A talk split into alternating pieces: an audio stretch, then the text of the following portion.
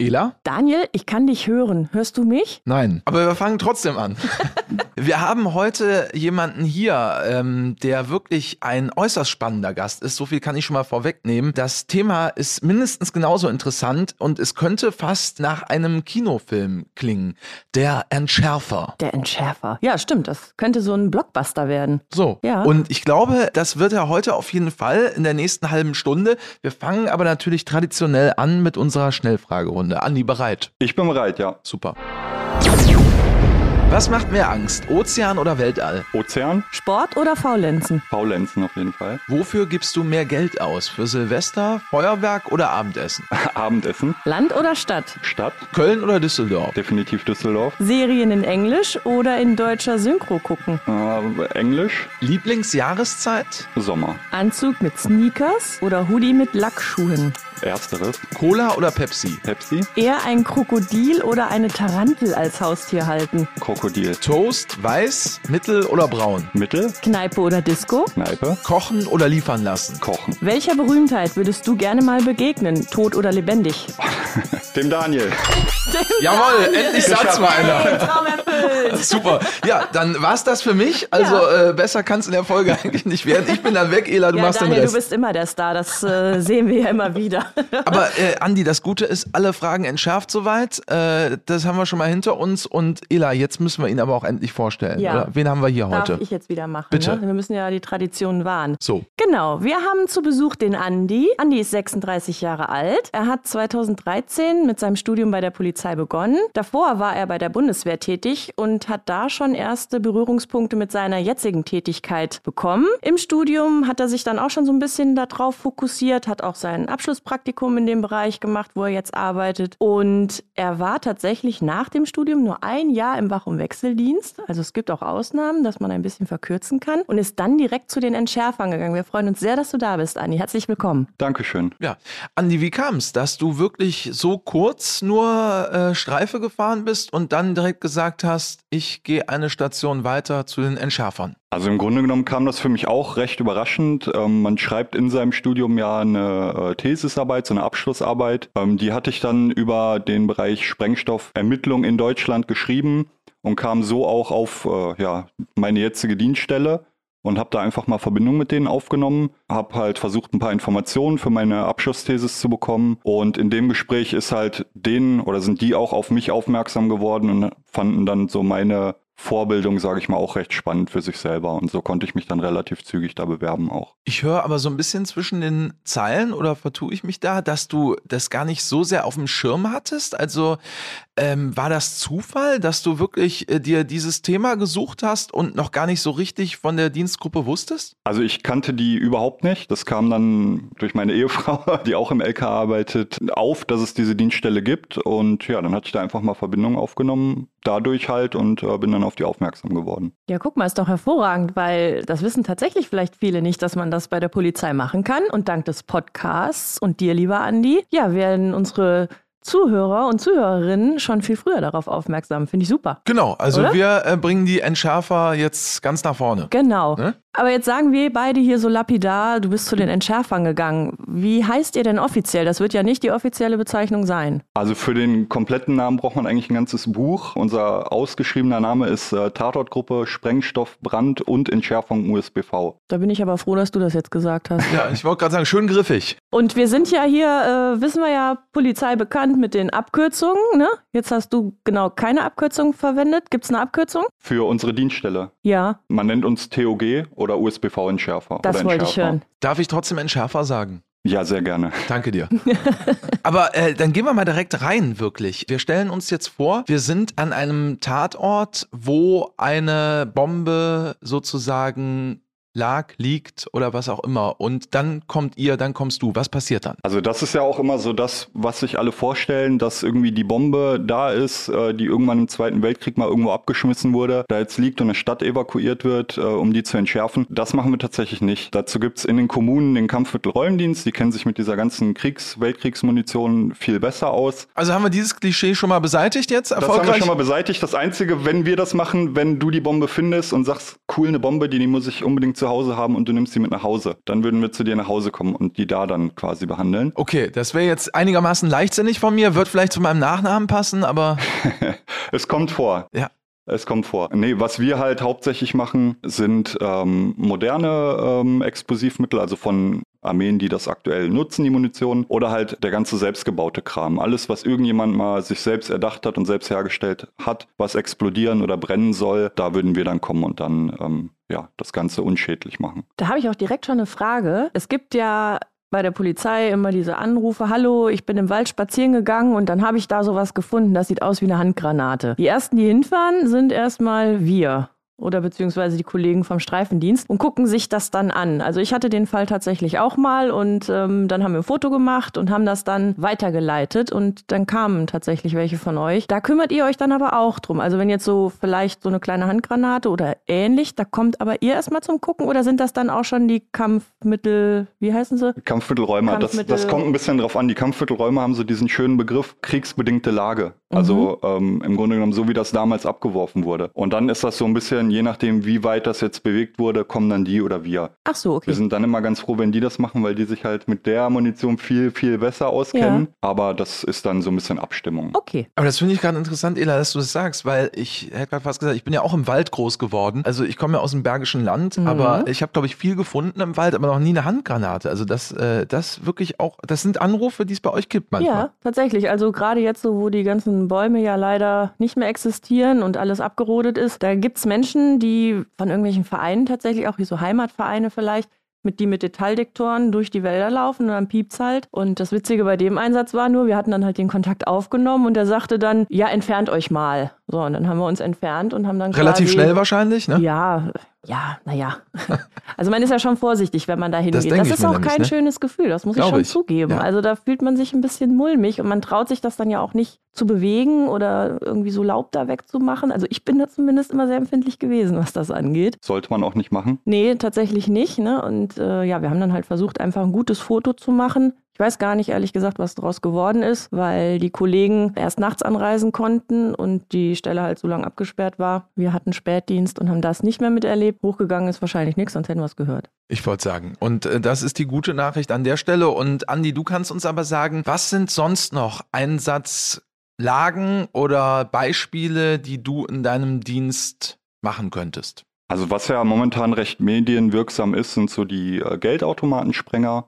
Das heißt, wenn da äh, jetzt ein Geldautomat gesprengt wurde und da sind noch irgendwelche Rückstände an Explosivmitteln übrig, dann kommt man da auch hin, weil es halt recht gefährlich ist oder da eine gewisse Brisanz bestehen kann noch. Pyrotechnik ist auch sehr viel ein großes Thema. Äh, jetzt, wo Silvester immer wieder, ja, ich sag mal, verboten war, wurde sich halt auch viel selber gebaut. Ähm, das ist natürlich auch immer sehr gefährlich, ähm, wenn man da mit irgendwelchen Substanzen zu Hause äh, arbeitet. Ja, und ansonsten sind wir halt sehr vielseitig. Also wir werden immer dann gerufen, wenn die Kollegen vor Ort nicht weiter wissen und da jetzt irgendwas liegen haben, was nicht eingeschätzt werden kann, dann kommen wir halt. Also das heißt, ihr habt feste Dienstzeiten wahrscheinlich, aber auch Bereitschaftszeit oder seid ihr dann so aufgeteilt, dass ihr diese Bereitschaftszeiten nicht abdecken müsst. Also man kriegt uns rund um die Uhr, genau. Mhm, das ist gut. Jetzt stelle ich mir vor, oder hat man ja auch schon mal gesehen, ihr seid ja schon stark ausgerüstet. Also ihr geht ja nicht in einem normalen Einsatzanzug an die Örtlichkeit, sondern ihr habt ja diese fetten Anzüge anscheinend an. Ne? Also wie nennt man die denn hier? Nicht Marshmallow-Menschen, Michelin-Männchen. Das hast du gesagt, Ela. Ja. Da musst du jetzt wieder rauskommen. Ja, ich guck mal, wie ich da rauskomme. Also die Ausrüstung, die ihr tragt, die stelle ich mir sehr schwer vor, diesen Anzug. So bist du gut rausgekommen. Also Bombenschutzanzug heißt das Ding. Den haben wir jetzt nicht jeden Tag und ständig an, aber es bietet natürlich so einen zusätzlichen Schutz für uns noch, äh, wenn wir ihn denn dann mal brauchen. Genau. Wie schwer ist der ungefähr? Der wiegt zwischen mit Helm 35 und 40 Kilo, je nachdem wie groß der Anzug das dann ist. Das ist aber unfassbar schwer. Und da musst du dich ja auch noch bewegen und du musst ja auch irgendwie dich bücken können und deine Arme bewegen. Geht das denn? Ja, genau. muss ja gehen, ne? Aber das üben wir halt viel. Also das ist ja schon nicht leicht, aber man, man kommt klar irgendwann damit. Aber es gibt eben keine Sommerausrüstung wahrscheinlich, ne? Kann ich mir vorstellen. Also im Hochsommer zieht man den genauso an wie im tiefsten Winter. Ärmel hochkrempeln ist nicht, ja. Ja, und umfallen wahrscheinlich auch nicht, oder? Dann liegt man erstmal wie ein Käfer da. Nee, aber das übt man natürlich auch, das Aufstehen etc., das geht schon. Okay. Und man ist ja vermutlich auch nicht alleine. Und man ist nicht alleine, das ist man bei der Polizei ja eigentlich nie. Meistens nicht, genau, deswegen war das jetzt gar nicht so schwer. Wie sieht denn so euer dienstlicher Alltag aus, wenn man bei euch, wie bei vielen ja, gar nicht von Alltag sprechen kann? Aber was macht ihr denn, wenn jetzt nichts zu entschärfen ist? wir machen ja nicht nur die Entschärfung, wir machen auch Ermittlungsunterstützungen. Wenn irgendwo Explosivmittel gefunden wurden, können wir die rechtlich einordnen, können ähm, dazu zu der Gefährlichkeit, zu der Brisanz was sagen. Das sind halt ähm, ja so gewisse rechtliche Einordnungen, nennen wir das, die wir dazu schreiben. Das füllt halt so ein Tag auch mal aus. Wir üben viel. Das ist ja auch irgendwie immer eine Gefährlichkeit da. Wir haben sehr viel ähm, Technik an Bord immer, die wir bedienen müssen. Das heißt, es ist sehr trainingsintensiv. Ja, das ist so der Alltag. Und ansonsten halt unsere alltäglichen Entschärfereinsätze. Schreiben hast du gerade gesagt. Da ja. hätte ich jetzt gar nicht mit gerechnet, dass ihr auch viel Schreibarbeiten habt. Aber stimmt, wenn du das rechtlich einordnen musst und bewerten musst, dann ja. Da sieht man aber auch wieder, ne? Wer zur Polizei kommen will, muss schreiben können. Ja, der sitzt auch viel am Computer. Ja. ja. Also so eine gewisse Affinität dazu sollte man in allen Bereichen haben, die man besucht, hätte ich fast gesagt. Ja. Dann erzähl doch mal, ähm, seid ihr denn ausschließlich Polizistinnen und Polizisten oder arbeiten bei euch auch Angestellte? Also wir sind größtenteils tatsächlich äh, Polizisten. Wir haben jetzt aktuell noch ähm, drei Regierungsbeschäftigte, die auch im Grunde genommen die Dienststelle gegründet haben und so auch aus dem Bereich äh, der Kampfmittelräumung kamen. Die haben alle auch das Handwerk bei der Bundeswehr damals gelernt. Und ich sag mal so, die sind jetzt alle nicht alt, aber lebenserfahrener und werden halt auch irgendwann mal gehen in die Rente oder in die Pension.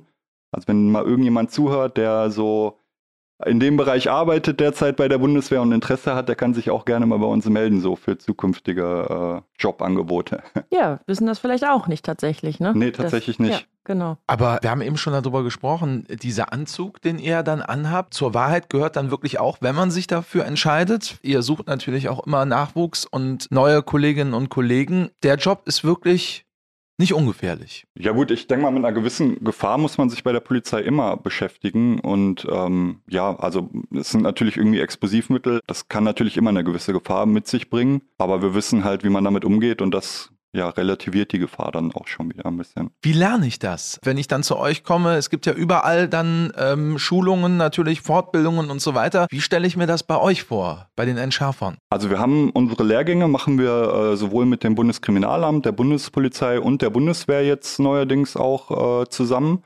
Das heißt, im ganzen ähm, Bundesgebiet kommen wir zusammen und haben dann so eine gewisse Lehrgangsabfolge, die wir durchlaufen, wo man dann über militärische Munition was lernt, über Explosivstoffe an sich. Also Theorie? Theorie und Praxis. Also Kommt auch. Sowohl ne? als auch, natürlich. Ja. Also da geht dann auch schon mal was hoch. Genau. Das ist ja früher das, was ich im Chemieunterricht immer am besten fand, ehrlich gesagt. weißt du, die Versuche dann. Ne? Oder im Wald irgendwas. Ja, äh, Theorie ist ja wirklich, ne, gehört auch dazu bei euch, klar. Aber ich kann mir vorstellen, oder äh, ich weiß weiß nicht, Andi, wie war es bei dir? Äh, man wartet doch auch darauf wahrscheinlich, dass man da noch ausprobieren kann, weil die Theorie ist natürlich das eine, aber ich muss natürlich auch dann im Einsatz wissen, wie gehe ich mit der Praxis um und irgendwann muss ich es ja anfangen zu lernen. Also die Praxis ist definitiv wichtig, weil wenn ich nur drüber rede, dann habe ich eine zu große Distanz zu den Gegenständen. Also wir haben ja selber auch immer äh, Sprengstoff an Bord und wenn ich den jetzt nie anfasse und damit auch mal übe, ja, werde ich den, um, den richtigen Umgang und die, die richtige Beziehung dazu nie eigentlich äh, lernen. Also die Praxis gehört definitiv zum sehr großen Teil auch dazu. Mhm.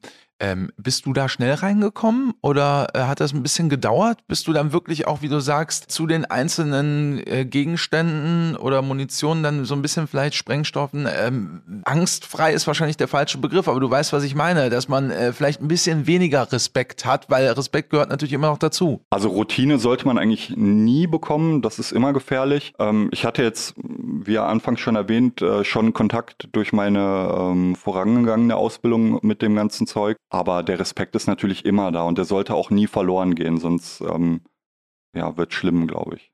Ne, man darf das halt nie äh, alltäglich werden lassen. Das ist Polizei.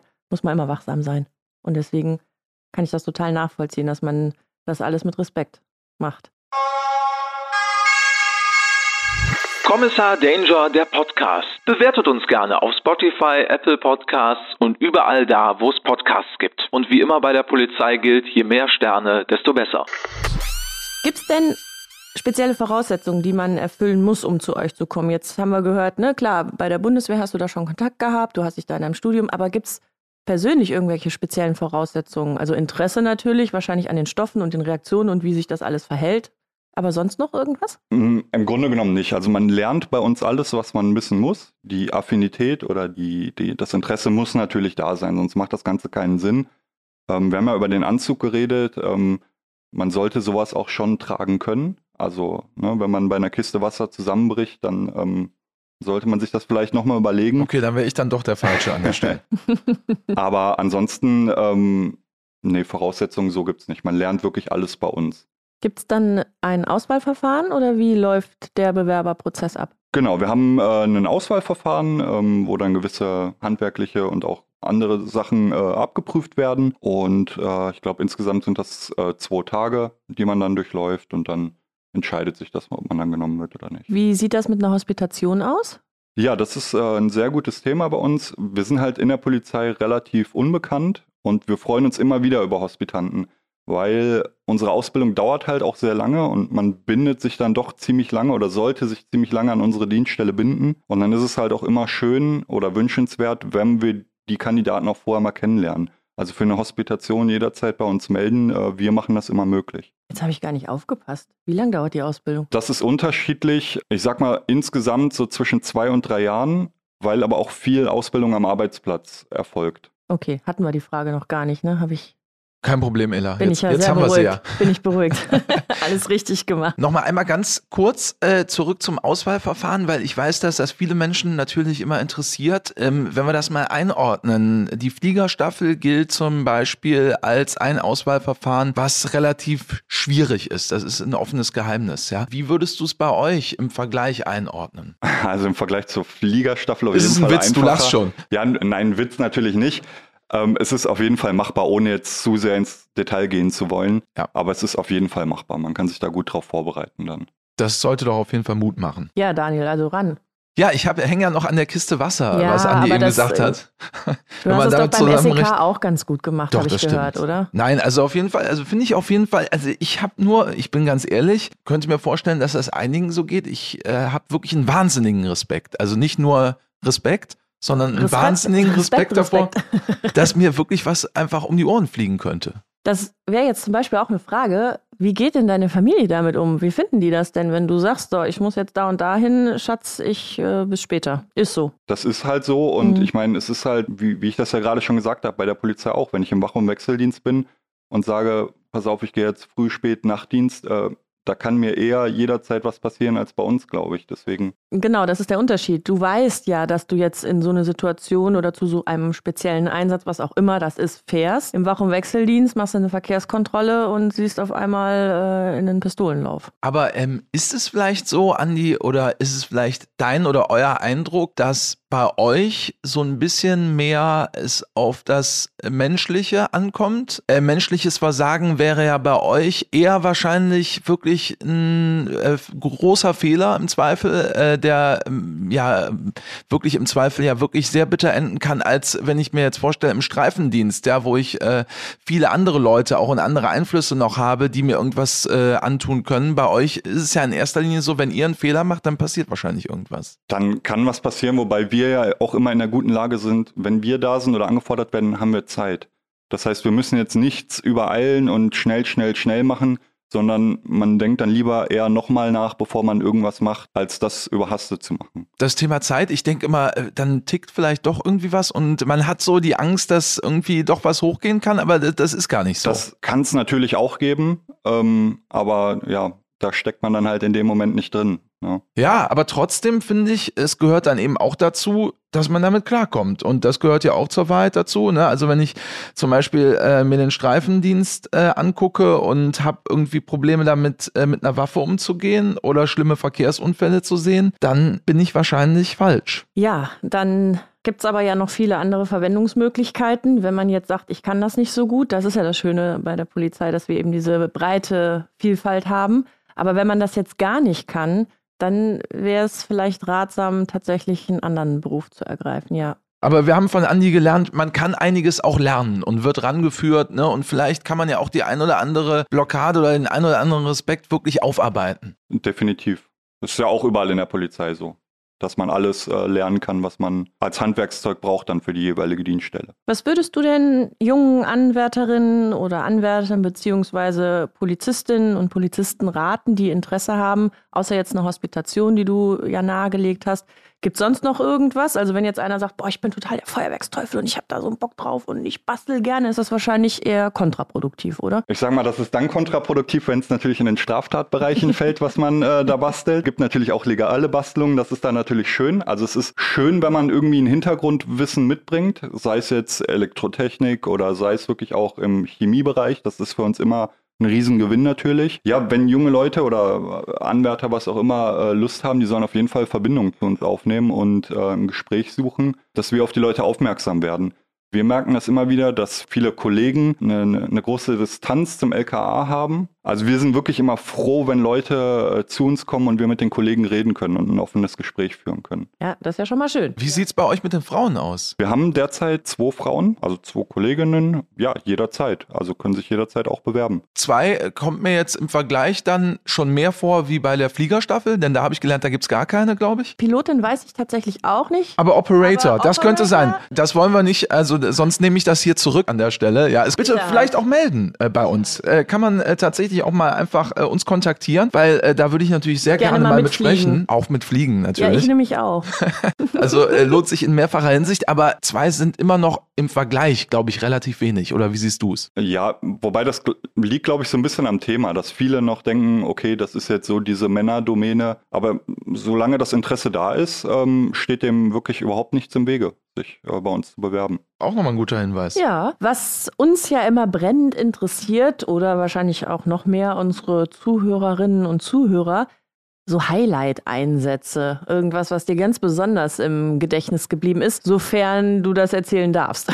Als, ich glaube, vor zwei Jahren war das mit äh, der großen DHL-Erpressung, wo dann wirklich viele Anrufe kamen, ich habe ein Paket bekommen, das habe ich nicht bestellt, was wir dann geprüft haben und da war dann wirklich von dem Staubsaugerroboter, der dann vergessen wurde, dass er bestellt wurde, bis zu Hello Kitty Pantoffeln alles äh, vorhanden. okay. ähm, ja.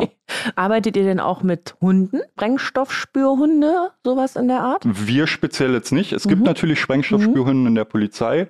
Aber die sind so für eine erste Absuche da. Wenn bekannt ist, da ist jetzt was, dann lässt man auch keinen Hund mehr dran. ja, Regel. okay. Ja. Also ich finde das total spannend. Ja, total. Geil, du guckst so, was brennt dir denn noch auf der Seele? Bei der Vereidigung habe ich mit Olli gesprochen von der Autobahnpolizei in Köln. Es ist ja ein Blitzgerät in die Luft geflogen. Und zwar äh, an der war, A4. Genau, war das im April diesen Jahres. Da haben auch irgendwelche Leute scheinbar aber eine größere Menge irgendwie äh, benutzt, um irgendwas in die Luft zu jagen. Ist das auch ein Ding? Ding, was euch dann beschäftigt hat? Mich jetzt in dem Fall nicht. Ich weiß nicht, ob da einer meiner Kollegen äh, dabei war, aber das wäre so ein typischer Fall, wo wir dann ähm, zumindest äh, zur Ermittlungsunterstützung auch mit hinfahren könnten. Ja. ja, also vielleicht, ich nehme euch mal einmal mit, die ihr das jetzt gerade hört. Es ist so gewesen, dass der A4 äh, so ein grauer Blitzkasten ja einfach von Sonntag auf Montag in die Luft geflogen ist. Und der stand erst seit Freitag. Da fragt man sich natürlich, äh, was ist mit den Menschen los? Ja, also weil es ist ja wirklich unter uns gesagt einfach nicht ungefährlich, auch für Unbeteiligte. Ja, mit Wahnsinnigen habt ihr dann wahrscheinlich auch manchmal zu tun. Ja, man sieht es ja bei jedem Geldautomaten. Ja, äh, teilweise stehen die in Wohnhäusern drin und die sprengen die mit so viel ähm, ja, Explosivmitteln in die Luft, dass da noch keinem was passiert ist, ist eigentlich, ja, grenzt schon fast an einem Wunder, muss ich sagen. Also ich tatsächlich könnte in so einem Haus auch nicht wohnen. Ich hätte da Schiss, weil, Würde ich auch nicht weil, äh, weil die tatsächlich ja skrupellos sind. Und Gott, teilweise, teilweise so äh, Gebäude ja hinterher auch nicht mehr bewohnbar sind durch diese ähm,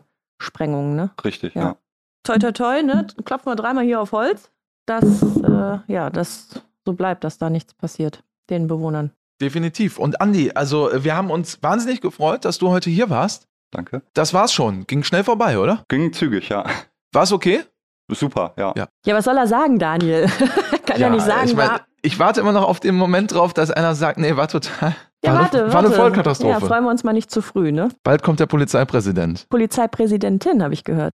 Ich habe gehört, vielleicht kommt sogar beides. Ah. Ne? Aber wir wollen noch nicht zu viel Nein, spoilern. es bleibt spannend. Erstmal kam der Entschärfer und das war Andi aus Düsseldorf. Ganz lieben Dank, dass du uns besucht hast und äh, alles Gute für dich und euch natürlich bei allen weiteren Einsätzen und passt auf euch auf. Komm immer gesund nach Hause, Andi. Dankeschön. Tschüss. Tschüss. Tschüss. Kommissar Danger, der Podcast.